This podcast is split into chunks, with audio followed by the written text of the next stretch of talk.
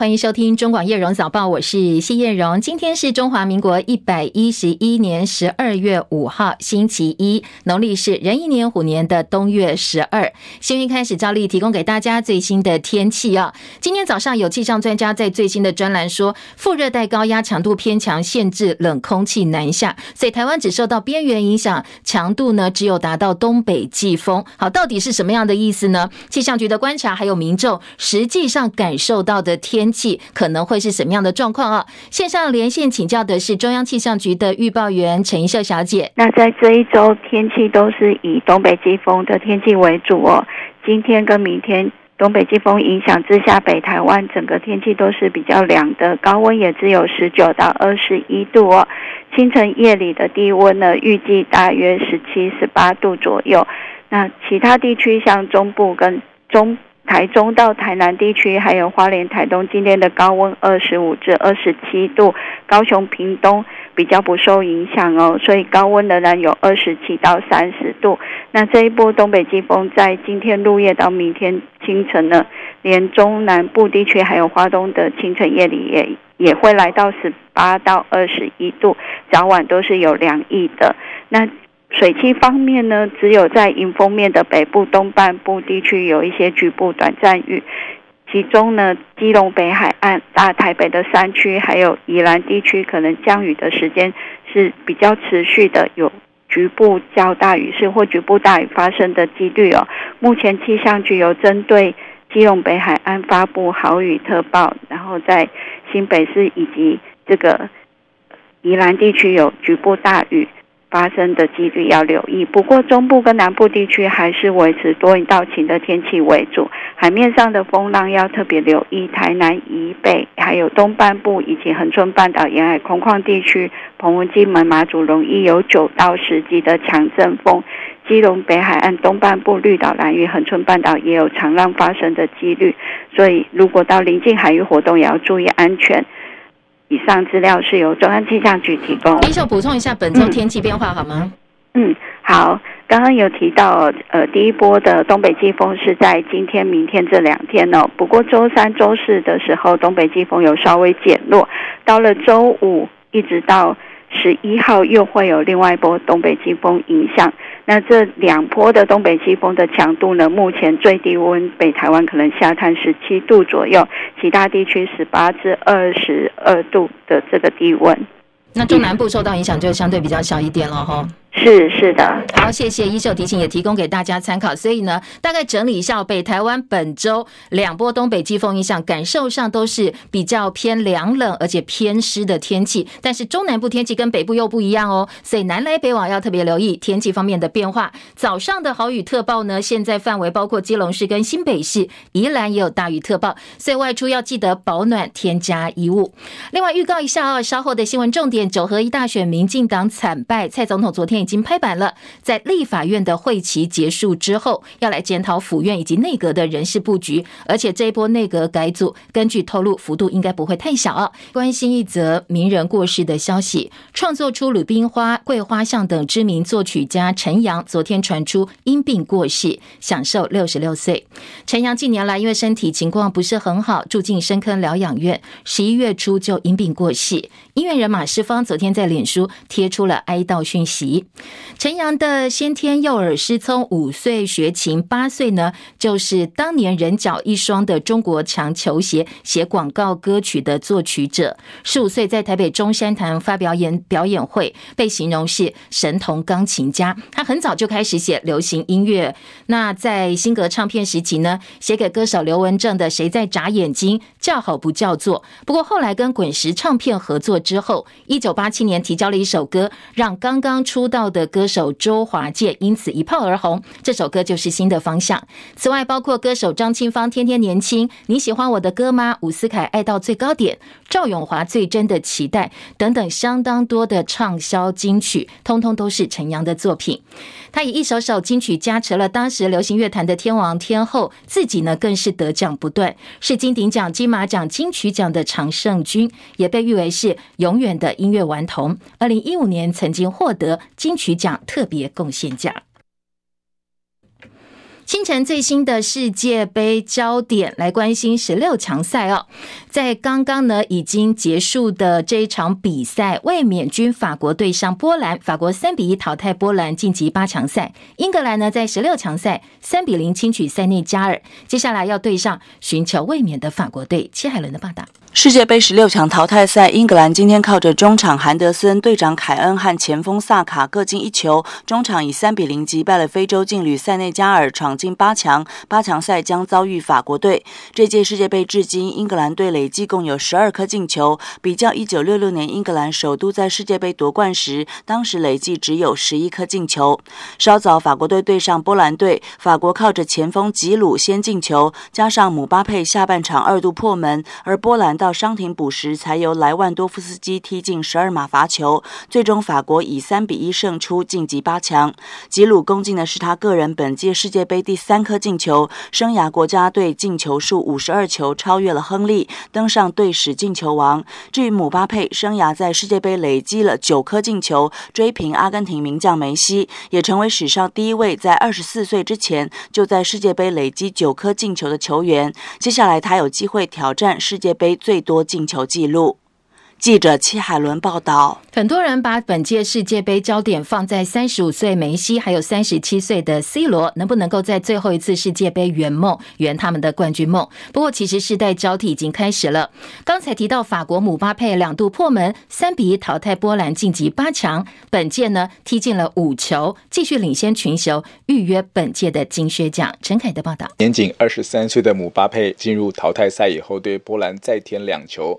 目前以四场五球高居进球榜第一位，而且姆巴佩在世界杯累计九球，已经超越了他自己的偶像 C 罗。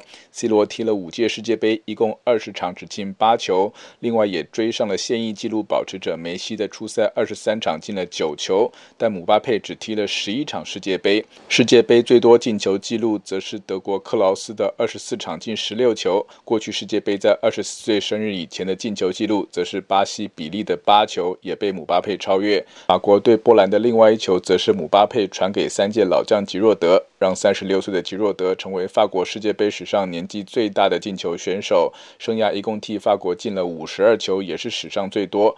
不过姆巴佩只踢了六十三场，国家队就进了三十三球，已经排到第七名。法国晋级八强后将对上英格兰，姆巴佩可以继续挑战金靴奖。不过要追上前辈方丹在一九五八年写下的六场十三球世界杯单届最多进球纪录，必须在剩下最多三场的机会里踢进八球。中广记者陈凯报道。预告今天晚间的比赛，十一点钟，蓝武士日本要对上上一届亚军克罗埃西亚。日本曾经三度晋级十六强，不过。都在十六强的第一场比赛就被淘汰，而明天凌晨三点钟，巴西对上南韩。巴西因为受伤休兵两场比赛的名将内马尔有机会重新回到球场。亚洲球队日本、韩国到底能够走多远呢？这也是球迷关注的重点之一。昨天有南韩媒体说，世界杯预赛击败葡萄牙晋级十六强之后，南韩足球队每个人可以拿到一点六亿韩元，换算台币四百二十万元入袋。如果在十六强赛能够踢巴西的话，每个人可以再多拿两亿韩元，换算加起来大概可以到呃，可以拿到近千万的台币。所以对南韩球员来讲，下一场比赛势在必得。台北股市上周五收盘跌四十二点，收盘指数一万四千九百七十点，成交量两千两百三十点九九亿元。台积电拉回整理，大盘多头是红海领军。台积电上周五收盘跌六块，收盘价四百九十二块半，而红海涨幅百分之二点四三，收在。一百零五点五元收盘。台股失守一万五，外资跟着缩手转为卖超。不过国际美元持续下挫，所以呢台币升势延续，上演股汇不同调。上周五台币收在三十点六零五兑换一美元，写下三个月来新高，升值二点八分，连续四个交易日收涨，单周晋阳三角，周线连三升。欧盟 G7 以及澳洲同意对俄罗斯石油设定每桶六十块美元的价格上限之后，以沙地阿拉伯、俄罗斯为首的 OPEC Plus 他们开会决定说要维持现在产量不变。俄罗斯表示宁愿减产，也不会以上限的价格来提供石油。而在今天的国内新闻话题部分呢，首先聚焦在政治焦点。九合一大选，民进党惨败，面对外界要求检讨，声浪不断。蔡英文总统昨天下午呢，邀集府院党党团高层，针对选后国内以及国际的政经局势，还有执政团队检讨要有哪些改变的地方，进行深入讨论。会中，蔡英文拍板，府院跟各个部会下一阶段布局，要在立法院的会期结束之后进行检讨。全面检讨府院跟内阁的人事布局，而且呢，与会者透露说不会只是小幅度的改组。整场会议大概花了两个半小时的时间。虽然说立法院要在呃会期之后才来讨论目前的内阁改组，不过今天有消息传出，内政部长徐国勇上周二已经当面向行政院长苏贞昌表达请辞之意，他今天呢会正式提出书面辞呈。辞职的理由是要休养身体，但是很多人解读这是为选后内阁改组开了第一枪。昨天的会议达成其他的几项重点，包括了执政团队必须要谦虚以对朝野降低对抗。中央地方共同合作，稳定政局，同时开展新局。针对府院各部会下一阶段布局呢，是立法院的会期结束之后进行检讨。与会者都认同守护国家安全的决心，不应该受到选举结果动摇。没有人要战争，台湾政府跟人民也是如此。相信国际社会跟中国大陆也是这样想的。所以接下来会跟区域之间利害关系者共同管控风险，集众人之力，寻求共同有效控管风险的方案。昨天，国民党团总召曾明宗接受访问时表示，希望蔡英文说到做到，要穷尽所有政府的政策，全力避战。行政院长苏贞昌在选后第一时间口头请辞，但是被慰留了。但是呢，现在在内阁传闻不断的情况之下，昨天美丽岛电子报董事长吴子嘉说，他掌握了相当可靠的内线消息，立法院二月一号开议之前，内阁就会总辞，而前副总统陈建仁会接行政院长。他还特别强调，这是一个非常有把握的内线消息。国安局长陈明通指导的学生论文陆续爆出抄袭案，继民进党立委许志杰公开呼吁陈明通可以考虑先道歉请辞。现在英系立委罗志正也公开表示，陈明通有必要考量他政务官的去留问题。就责陈明通的声浪现在逐渐发酵，不只是蓝白齐轰，就连民进党内自己的立委哦，也都开了第一枪。昨天行政院长苏贞昌表示，学术的问题呢，交由学术机关按照相关的程序来处理。相关学术的问题，就由学术机关依相关的程序来处理。每一个人就自己的各种情势有自己的判断，我们都尊重。好，陈明通担任台大国发所所长二十多年，指导过一百七十三位硕博士生，其中包括了很多的绿营政治人物，包括前新竹市长林志坚、桃园市长郑文灿、前国发会主委陈美玲、屏东县长潘孟安，统统在内。其他还有包括民进党立委邱志伟、郭国文、沈发慧，还有高嘉瑜。所以在林志坚、郑文灿相继落难之后呢，抄袭风暴让很多过去陈明通指导过的学生，现在人人。自为哦，就怕被扫到台风尾。桃园市长郑文灿也是因为论文抄袭遭到台大撤销学位，而民进党立委蔡适应也爆出抄袭被北大撤销博士学位。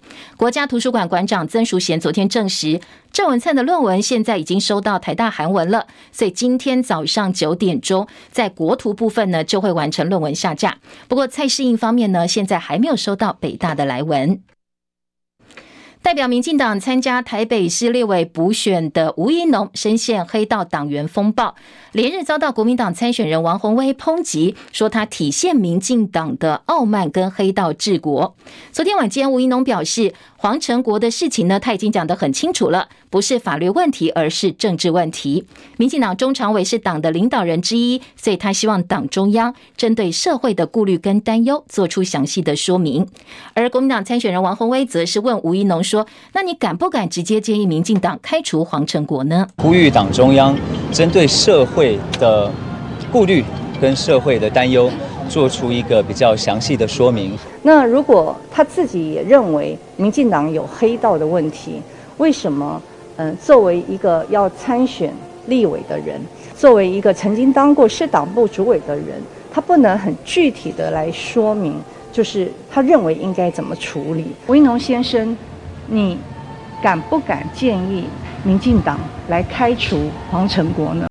另外，吴一农说赵介佑是他开除的，说他的爸爸呢也是我请他离开党部。不过随后被赵介佑的爸爸打脸。王宏威则持续炮轰吴一农，他自己呃信誓旦旦哦，对外说是他把这个赵应光请离开市党部，但是赵应光立刻打脸他，说他没有被吴一农请离开市党部。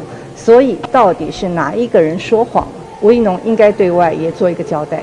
而吴一农昨天反击对手是仇恨操作，还喊话说应该要适可而止了。那当时他的家人呃也在党部担任一些党职。那我所谈的就是说，我不认为呃他的家属呃应该继续留在党部。那最后他的家属的确也离开了党部，党内的处置跟处分都做过了。哦、呃，那我也觉得。呃，适可而止了。台北市第三选区北松山中山区立法委员补选在即，国民党参选人是王鸿薇，他最近攻评攻的是民进党参选人吴怡农背后相关的黑道话题哦，背后相关的黑道话题。而国民党台北市副议长叶林传也被指有黑道背景，而且他接下来要帮王鸿薇在中山区辅选。昨天王鸿薇回应说，叶林传是透过民主程序当选议员的行使职权，已经受过检验了，而且他担任议员期间，不管是问政、选民服务，其实都跟他的家庭背景没有关系。中央流行疫情指挥中心指挥官王必胜认为，大陆疫情有变，特别是农历春节春运期间，可能会引爆新一波疫情。接下来会不会影响到两岸小三通，或者是大陆观光客来台的时间点呢？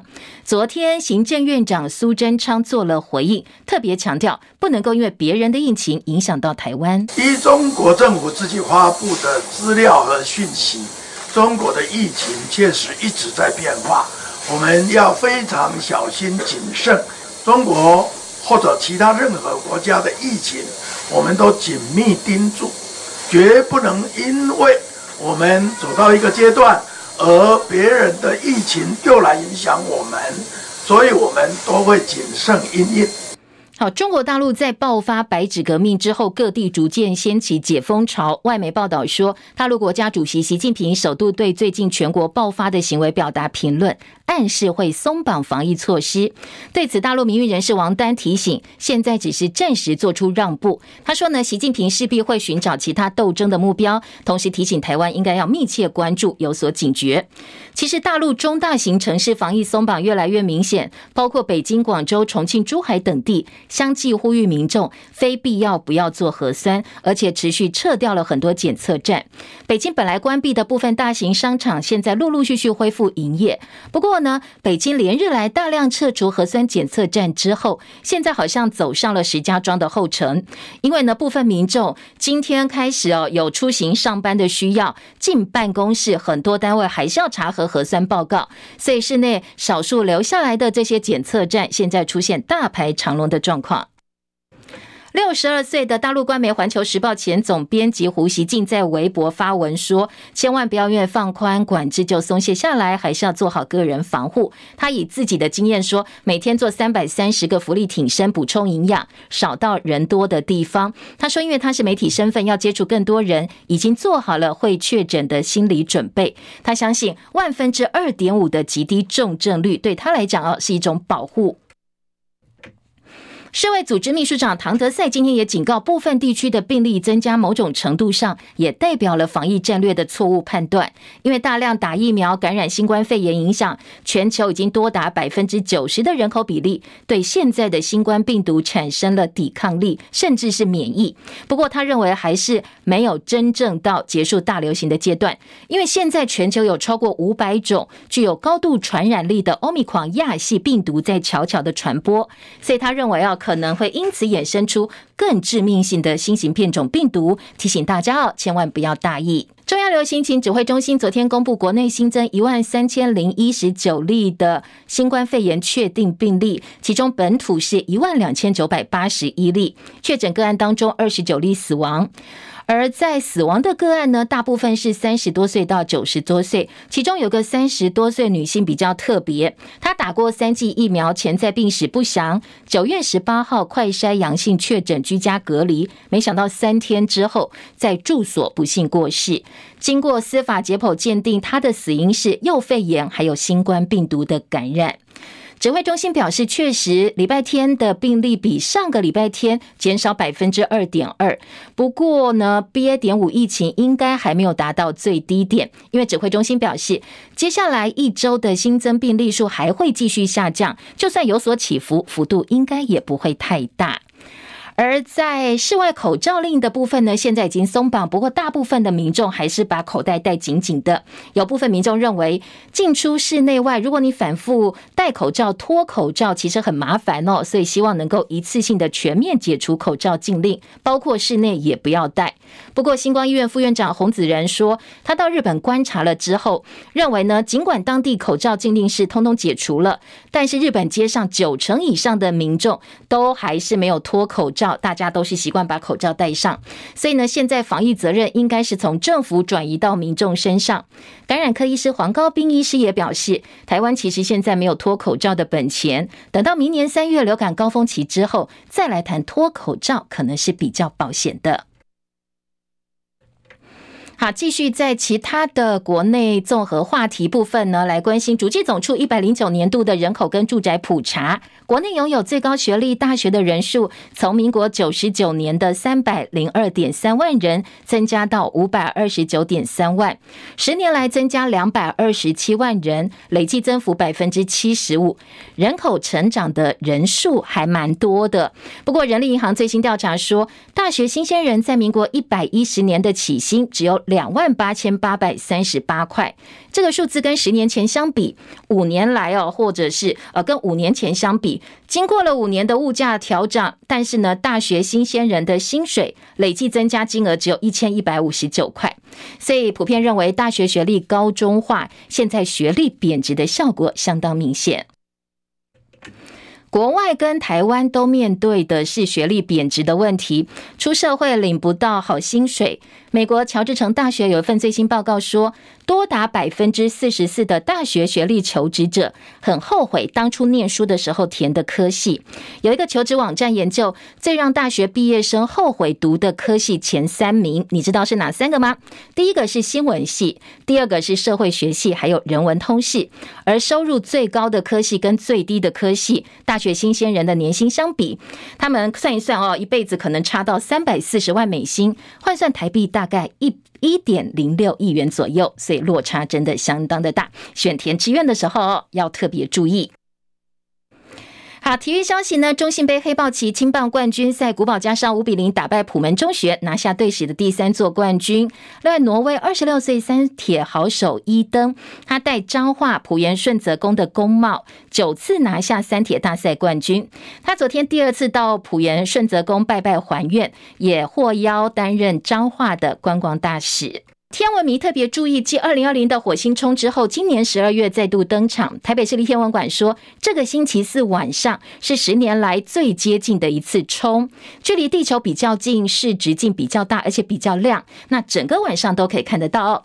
好，如果喜欢看的话，想要看的话，天文馆呢在十二月八号晚间的七点半，透过 YouTube 频道也会直播，还有解说员来介绍这颗非常神秘的红色行星。广早报新闻。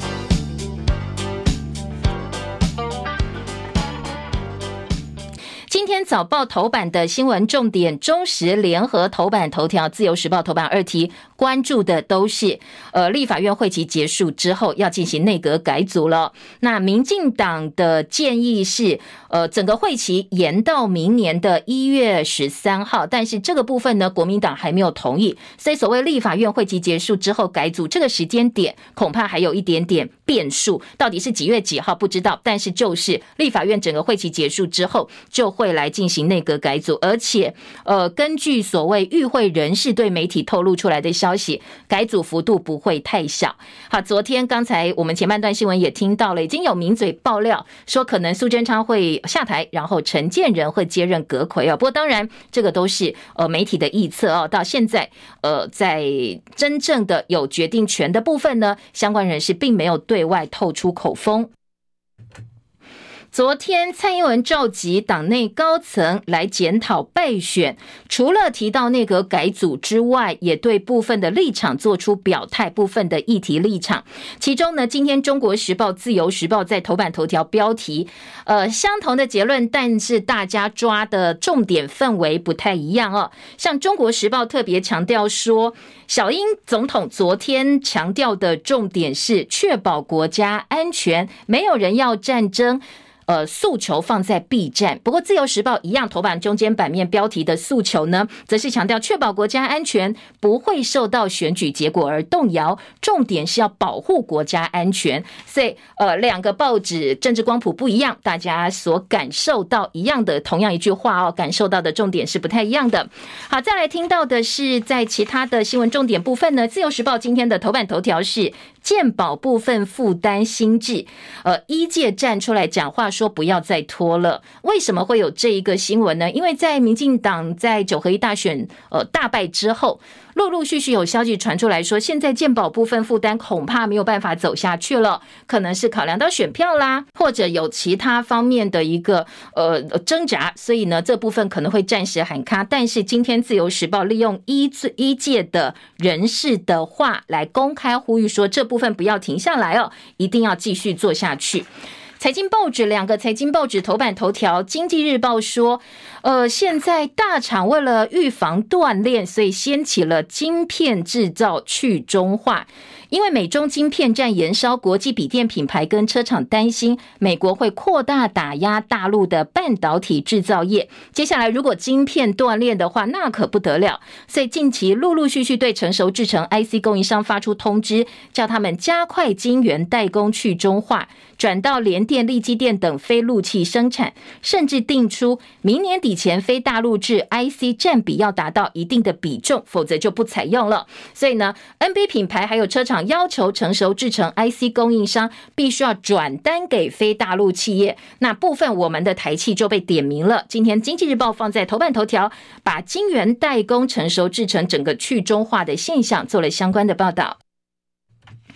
工商时报则说，台积电小散户落跑了吗？为什么会这样讲哦？因为呢，外资近几个星期呢是买超台积电，买超了五百亿。不过你算人数，全体股东人数却大减六万多人。所以今天的工商时报解读是说，哎，有人落跑喽。这落跑大部分都是散户小股东为主。好，当然在今天的财经报纸还关心台北股市表现啦，说接下来三多可能会催出。整个封关行情，毕竟十二月到了，在年底前会不会还有一波行情呢？今天在经济日报头版说，包括落后补涨，包括有机之谈，就是台积电了啊，资金效应，所以大盘先攻一万五千两百点，后续会看到一万五千六百点。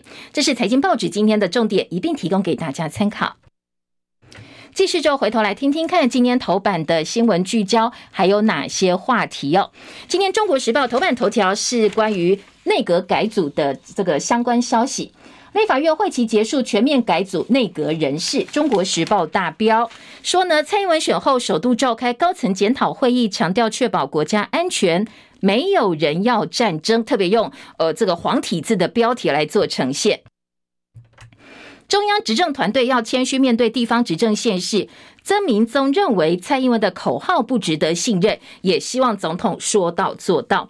希望行政院加强作为，减轻人民负担。政府会尽全力管控区域风险，穷尽政策避战。蓝营特别着重这个部分，说要言出必行哦，要说到做到。而在联合报今天的头版呢，则说立法院会期之后，府院新布局，蔡英文召集党内高层检讨。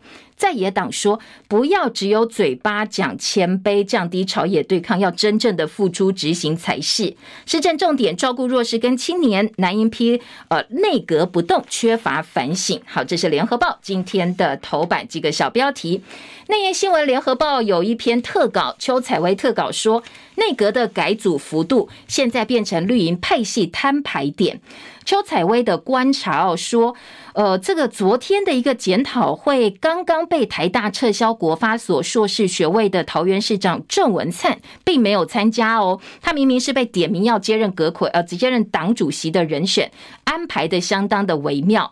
这次大败之后，民进党内不像二零一八当时败选各派系炮声隆隆的，所以很多派系对党内的不满是在台面下。现在郑文灿被曝光跟英系郑国会谈合作参选党主席，反而让原本按兵不动的派系开始躁动。没想到马上他的学位就被撤销，而刚刚参选基隆市长的立委蔡适应也被台北大学撤销博士学位，所以现在全党又再度灰头土脸。当然，后续党主席的选举会不会受到影响，也格外受到外界的关注。所以，如果内阁改组之后还是苏贞昌掌阁揆的话，那这样一个。情况，如果有派系开始盘算啦，我该不该接受苏贞昌指派的这些呃阁员的一个位置？所以昨天的呃总统府透露说，接下来会有下一阶段的布局，英系苏系到底能走多远，充满了未知数哦。现在其实苏系内部也相当相当的焦虑。好，这是联合报的特稿内容。好，那一页新闻呢，从不同角度来看一看所谓九合一大选之后的检讨啦，或者一些政治话题、政治的一个局势。今天联合报用三版整个版面来看一看这一次呃九合一得票率透露出哪些讯息。三版大标题说：消失的选票跟失去的中间选票，九合一得票比上一届蓝少绿更减，蓝绿都减，但是绿少的更多，蓝绿消失五十五万票。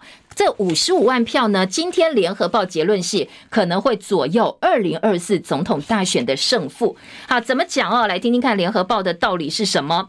说呢，二零二四大选箭在弦上，二零二二选举刚刚落幕，今年投票率只有百分之五十九点八六，写下选举史上新低。消失的选票到底到哪里？联合报从失去的中间选票、失准的民意调查、失控的网军侧翼、失衡的国家机器，还有。失温的政治明星要用系列的方式来解读这一次的选举现象，而今天的重点放在消失的选票，说特别民进党流失大量中间跟年轻选民，而这些消失的选票到底到哪里？二零二四会不会又出来哦？这是可能蓝绿都必须要关注的重点，因为呢，日本学者小笠原新幸他选后发表专文说，这一次国民党大胜并不代表。二零二四总统大选就能够一路的顺遂下去。美国跟中国大陆对立激化，对国民党来讲是最不利的一个状况。民进党在二零二四胜选的可能性，从这位呃预测二零二二选举被认为相当神准的日本学者的眼中，他认为二零二四民进党胜出的几率还是相当高的。毕竟地方选举跟所谓的总统选举，在很多人的界定当中可能不一样，关注两岸的情势放的比重也不一样哦。联合报今天在三版说，催不出基本盘，高房价、高物价，没有看到政府解决，对现状不满的年轻人选择跳脱蓝绿，绿败敲警钟。尤英龙说，绿营如果再不检讨的话，二零二四可能真的就要政党轮替了。政策跟选民距离真的太遥远。记者侯立安特稿：年轻选票流动会不会让第三势力得利呢？好，这一次的呃二零二二选举当中，好像也没有这样一个状况哦。蓝绿让年轻人摇头，但是民众党这今年全国县市长的总得票率也只有百分之四，第三势力没有出现威胁蓝绿的威力。年轻人起风快，转向比谁都快。想要掌握二零二四年轻选票，要看哪个政党能够抓住年轻人的心。好，这是联合报今天的三版分析。讲到二零二四，联合报四版就开始来讨论二零二四的问题了。说蓝营开第一枪，被拱选总统，侯友谊微笑。新庄卸票前北县副县长力挺，说大家心里有数。党中央说，哎，不要忘记，现在还有延长赛在打哦，在。呃部分的地区选举还没有结束，台北市也有立委补选。好，这是什么意思呢？新北市长侯友宜昨天到新庄去参加一个感恩茶会，选后的感恩茶会。致辞结束的时候，台北县前副县长蔡家福就赶快跟台下民众说：“侯友宜动算，侯友宜加油，带大家一起喊。”随后，蔡家福接受媒体访问时表示。大家有没有听到支持者的声音这么响亮？就知道说，哎，好像侯友谊，大家对他期待很高哦。以前呢，国民党主席朱立伦曾经说，二零二四总统大选，国民党要提会赢的人出来选。那你听现场这么热烈，谁是会赢的人呢？应该大家心里都有数了。最后他还说，哎，我们做好准备，二零二四一起努力来支持侯友谊哦。所以今天的早报呢，联合报说，这是国民党内的第一枪，公开表态力挺侯友谊选总统。联合报今天特稿说，错过二零二四就很难再来了，怎么样转身也考验侯友谊。毕竟，过去前高雄市长韩国瑜的前车之鉴，很多政治人物都有点呃这个却步哦，认为说，哎，会不会我最后又被罢免，连现在的市长都当不成了？所以今天的联合报张瑞婷特稿说，如果请假参选，就会背上落跑市长的标签。那高侯友谊，呃，看看韩国瑜就是前车之鉴。所以重点是，他是蓝营目前声望最高的政治明星，但是怎么样从新北华丽转身，就变成。一大难题了。那联合报也有一个台阶给他下，说呢，当然，呃，侯友谊可以对外表示说，我过去为新北京服务长达十二年了，尽心尽力。跟韩国瑜才刚刚选上的情况有点不太一样，毕竟呢，他从朱立伦时代就一直在市政府服务。他说，我并不是市长椅子还没有坐热就落跑。不过选民的这个民心很难测，你这样一个说法，选民埋不埋单也是一大问题。所以今天。的联合报呢就说，以侯友谊目前的状况，已经满六十五岁，错过二零二四，等到二零二八再选，已经七十一岁了，而且台湾还没有民选总统连任失利。换句话说，你二零二四不选上，可能呃，这个选上的这个人他就连续做八年了。所以今天的联合报重点是，他一旦错过二零二四，想要在二零二八呃当上总统，就有一定的难度。今天的联合报说，接下来就看看侯友谊要怎么样说服选民说好，我让你去选哦，而且呢，我不觉得你落跑。联合报的重点。另外，呃，在联合报说，主席补选郑文灿转为低调，各个派系以静制动。这两天，郑文灿呢，在论文被撤销学位之后，论文抄袭撤销学位之后，他都很多动作转为私下运作了，包括选党主席在内。还有北市立委补选的议题呢？今天《中国时报》三版说，呃，王宏威开呛吴怡农说：“你敢不敢叫民进党开除黄成国？”赵家出生，吴怡农改口是赵应光自己辞掉评委。好，在今天的《中国时报》特稿，崔子弟特稿说：“小英男孩有能力切割英系大哥吗？”民进党英系深陷黑金风暴，让陈时中重伤。现在小英男孩吴怡农同样卷入漩涡。为了摆脱黄成国这个台风眼，吴怡农把烂摊子丢给党中央，叫党中央赶快提出说明。没想到之前他们台北市的这个党党部干部赵应光打脸，所以后来吴怡农又改口了。所以今天在中国。《国时报》的重点说，作为小英男孩，其实吴一农很清楚，说这一次呢，呃，一切都是要仰赖英系核心洪耀福跟黄成国的这一对骂几兄弟来帮忙选举。但是在这样一个背景之下呢，你又没有办法完全切割，只好公开表态，不能够讲得太清楚，所以只好叫党中央出来。不过党中央就算出来了，你真的有办法切割英系大哥吗？这是今天《中国时报》提出来的质疑。苏焕智则表示，黑金化已经变成蔡政府的烙印了。而自由时报今天则是来检讨一下蓝军哦，说你抢攻议会的正副龙头泛蓝选将，其实也是很多人有案底的，有黑帮堂主，有治平对象，还有涉及重大刑案。而绿营立委说，如果照王宏威的标准，那朱立伦的背后也是黑道啊？为什么说呃国民党自家有很多要角逐正副议长的人有黑道背景？那这个东西其实如果说你党内呢有这么多的背景，又来质疑民进党，所以在自由时报的报道当中说，国民党还不是一样。被点名的是叶林传哦，是国民党这个王宏威参选当中呢，要来帮忙他助选的台北市议会的副议长。说叶林传家族也有黑道背景，不过王宏威说他的家族跟他没关系，而且叶林传其实选举选了这么多次，他是选民肯定、选民认可，而且选民检验过的。说这个情况，他自己的问政跟家庭其实没有关系哦。好，另外在自由说。诸侯到底谁角逐大位？谁来代表蓝营成为二零二四总统大选的人选？可能在。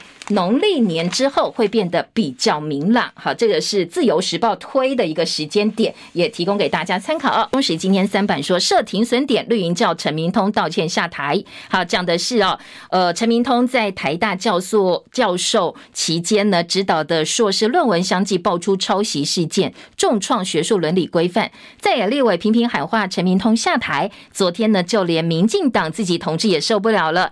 英系立委罗致正说要考虑陈明通。去留新系立委许志杰叫陈明通先道歉请辞。学者说，各个学校赶快自己清理门户吧，不要校誉受创，再被人这个爆出来就比较难看了。好，这是今年《中国时报》来叫这个陈明通道歉下台。另外一个常常被点出来的是，民众党前立委蔡碧如说，他当时哦一被呃检验出可能论文抄袭的比例太多的时候，就请辞立委啦。现在蔡适应也被认为是抄袭，应该用同样的标准。那蔡适应目前露出来的口风是应该不会请辞啦。所以今天《中国时报》说，这个就是绿能你不能哦。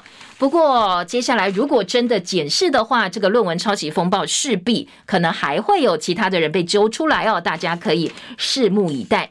其他早报头版重点，《中国时报》头版下半版面说，彰化的现扇形车库一百周年，十四代列车齐亮相，铁道迷漏夜排队争睹难得一看的历史画面。好，喜欢的话，今天《中国时报》有照片。还有昨天，呃，影星林青霞昨天出了她第四本书《青霞小品》，现场的知名作家白先勇是贵宾，他赞美林青霞真善美兼备。想看看林青霞最近长什么样子吗？今天《中国时报》也把她的照片放在头版。国民法官元旦上路，首批三点五万人收到通知书，明年十二万人有机会获选。还有习近平要访问沙地阿拉伯，首届中阿峰会九号登场，这是两国关系相当重要的里程碑。好，关于习近平访问沙地阿拉伯，今天《旺报》是做到头版头条了，说首届中阿峰会登场，美国淡出中东之际，牵动全球能源战略跟地缘政治。大陆外交部发表新时代的中阿合作报告。好，这是经过两年筹备，第一届中阿高峰会终于要登场了。外界都很关心，包括能源战略，包括了对中阿关系的影响、地缘政治的影响，都是讨论的重点。在两岸以及呢大陆的部分新闻，主要还是放在他们的防疫政策哦。今天的《旺报》说，乌鲁木齐全面恢复商贸，北京撤检测站，但是呢，很多人上班需要啊，怎么办？所以赶快后来又恢复了。上海、山东大众运输从今天开始已经不查核核酸证明了。在大陆方面的议题呢，以及美国国防部美中的话题，联合报跟自由时报今天都有一个很大的标题。联合报九版，美国国防部说不容北京制定世界规则。继关切大陆军力高调发表 B 二十一轰炸机之后，国防部长说需要军军事力量来对抗中国。好，这是联合报。而自由时报说，美国防长表示不会让北京重塑国际秩序。说美国会确保不要让中国大陆主宰印太。呃，奥斯汀在一个星期三次提到中国大陆崛起，还有美国需需要军事力量来加以应对。最新的说法是不会让中国大陆来制造世界的规则。先前五角大厦呢还发布中国的年度安全报告，警告说北京在二零三五年前可能有一千五百枚的核弹头，但是报道报报道当中或报告当中并没有说中国大陆会怎么使用它们。另外还有一个这个所谓 CNN 独家哦，说总部设在西班牙马德里的人权组织保卫保护卫士表示，呃，从中国大陆在世界各地设立五十四所警察局，好之后呢，后来陆陆续续又找到四十八个警察局的证据，说在各国全球广设所谓的海外警察局，就是要监视骚扰，在某些情况之下遣返流亡的大陆公民。不过当然，中国大陆是否认的，说这些所谓的警察局呢，是帮中国侨民完成更新驾照等等的任务。好，今天的自由时报直接说，呃，这个欧洲多国被批放任中国警察跨境执法。法遍及四大洲五十三个国家，大陆偷设上百所海外警察局来抓这些流亡的公民。另外，在联合报的综合版说，国造无人机摩羯拥有摩摩羯拥有三个导弹系统，陆军机组编制二机六人，运用商规资图，敌军目标误差是三公尺。美国不卖军规导航，协防就没有灵魂了。好，这是联合报的报道。再来听到《中国时报》今天在呃内页二版新闻说，江泽民时代密使穿梭两岸谍战白热化，上百个情报员到大陆情搜，留下很多可歌可泣的故事。以策反刘连坤、掌握九六台海危机的动向最受到瞩目。大陆前国家主席江泽民的追悼大会，明天早上十点钟在北京人民大会堂举行。大陆的央行、证监会昨天都已经说了，在追悼大会默哀期间，包括证券、期货市场、债市、货币市场、外汇市场要停市三分钟。默哀结束之后恢复交易。另外，追悼大会期间呢，呃，包括了驻外使馆啦或其他的驻外机构，通通要降半旗，停止公共娱乐活动一天。而今天清晨已经有部分路段开始交通管制了。香港媒体说，这所谓的专项活动交通管制，是因为江泽民要出殡。他的遗体呢，要送到八宝山火化的关系，历任对岸领导人两岸之间的情搜故事。今天《中国时报》在二版有相关的报道。联合报今天二版是来关心近零路径出炉八个月，但是完全没有进展。气候变迁法没有下文，碳定价也没有敲定，用电没上限是隐忧，所以学者叫政府赶快确定二零三零年的目标吧。有一百九十三个国家加快减碳，但是台湾呢是缴了白卷。内页联合报在整个版面的这个专题报道当中说，国际碳关税迫在眉睫，这是净零的关键。二零三零减碳目标必须要加严才行。政治话题，《自由时报》说，不孝的移民公司操办，有香港人是利用假投资真移民到台湾来的。有关单位严审，居留定居获准人数大幅的下滑。好，这是今天《自由时报》的报道。还有自由的头版有这个游戏点数变卖诈骗激增，账户代除赚价差，可能也会诈骗。这是《自由时报》提醒大家的一个诈骗最新的一个状况。听到抖音王国吗？财讯传媒董事长谢金河昨天他的新书发表会的时候说，习近平体制从来没有放弃统一台湾，这是未来式，也是现在进行式。台湾人要怎么样避免战争，是大家共同面对的挑战。他举的例子是，大陆央视入股大陆的影音平台抖音百分之一的股份，所以他认为抖音是毁灭台湾很大的推手。很多年轻人现在很喜欢滑抖音，说台湾官方不能够闷不吭声，希望政府能够拿出政策。再来台北市的市政部分，自由时报说柯文哲留下的烂摊子太多了，蒋万安呢现在必须要组手手团队才能够接手。联合报说北捷。开门就烧钱，蒋万面对的是前坑，今天会跟柯文哲会商交接。新冠疫苗儿童追加剂开打，莫德纳扩及到六到十一岁，打的间隔至少十二周，而且五到六岁建议施打 BNT 的单价疫苗。这是中国时报今天在生活版面的版头大标题。还要提醒的是，呃，这个在今天的国际重点呢，太空出差半年，大陆的神舟十四号太空人，昨天晚间八点零九分已经平安回到地球了，而印尼的。塞梅鲁火山再度喷发，当局疏散将近两千人哦。好，这是今天在国际新闻重点的部分新闻内容。时间七点五十八分，我们时间到了，谢谢大家的收听，祝福您今天美好顺心，记得保暖哦。